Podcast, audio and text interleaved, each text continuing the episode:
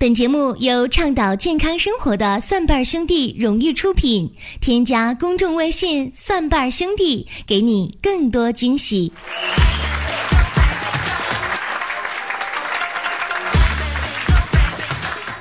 朋友们，我媳妇儿第一次杀鱼啊，犹豫了半天呢，也不敢下手。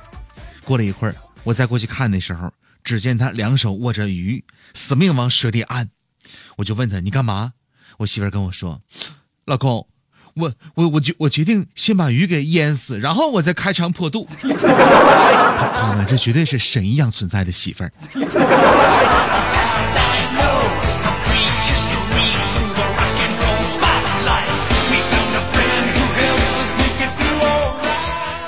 家里的厨房呢，这样的一个地方啊，是烹制美食的啊，这样的一个地方。可是呢，也正是因为加工各种的美食，所以导致，呃，有一些细菌呢，有一些毒素会特定的存在这样的一个区域之内。所以今天节目当中啊，咱们来说一说一种致癌的物质，非常厉害，叫做黄曲霉素。其实，经常关注健康养生朋友对这个名词呢一点都不陌生啊。黄曲霉素它的毒性啊是砒霜的六十八倍，是氰化钾的十倍，对肝脏组织的破坏性是非常强的。而且呢，它是被公认为非常强的一种致癌的物质。最让人无奈的是呢，这种剧毒的致癌物质就存在于我们的生活当中，在哪儿呢？厨房里。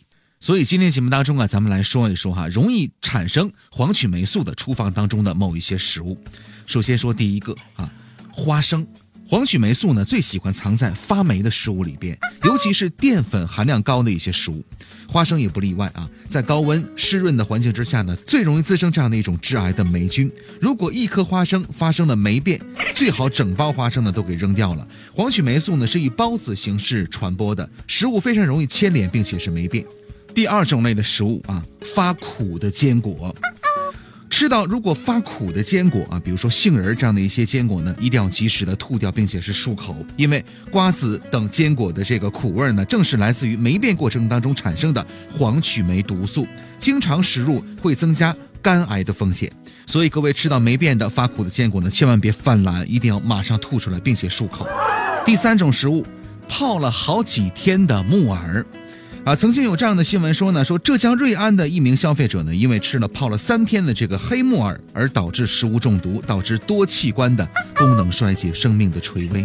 医生给出的就诊结果就是微生物毒素造成的后续严重的结果。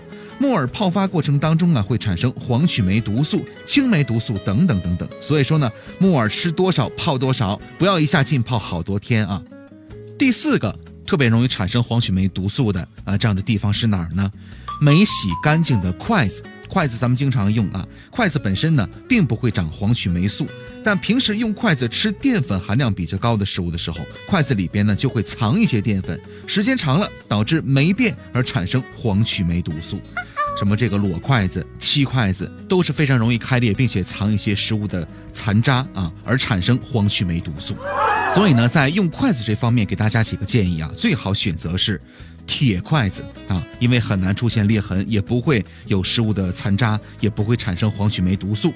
第二个，平时洗筷子的时候呢，要记得先泡一泡，软化上面的食物残渣之后，以便容易清洗掉啊。好，第五个比较容易产生黄曲霉毒素的食物是发霉的玉米。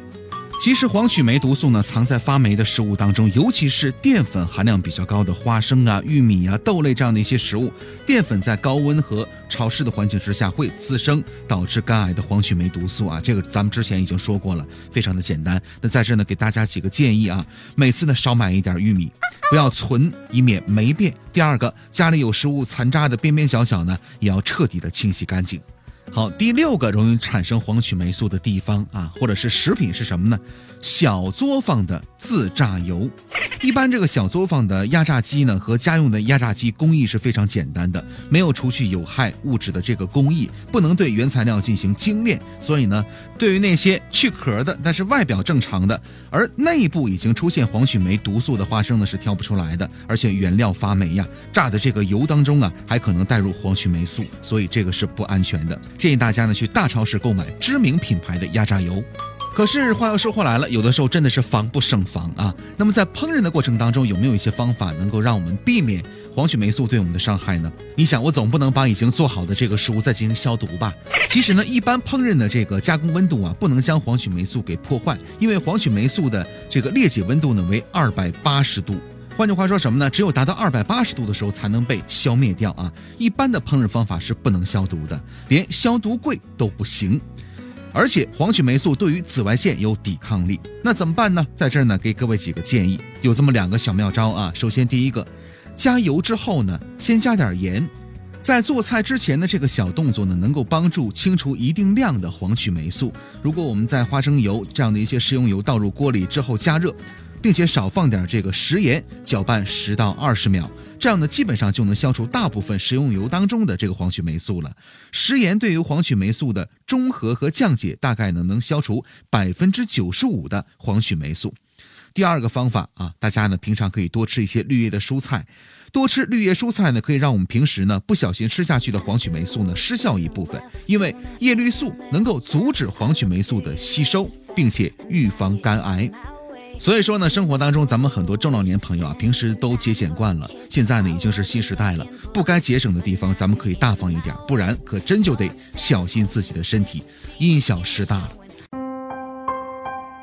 人与天地相参，与日月相应，温热凉寒的变化都会改变人体腑脏、经络、气血等方面的功能，体质薄弱者对气候变化十分敏感，继而出现病症。切记，小病不治，大病难医。蒜瓣兄弟生活馆现特免费发放优惠券供大家使用，别让多病之春阻挡了你发现美的脚步。优惠券领取方法见微信公众号“蒜瓣兄弟”。欢迎各位来收听我们的节目，也欢迎大家关注我们的公众微信账号，搜索“蒜瓣兄弟”。今天节目到这儿了，感谢各位的收听，我们下期节目再会。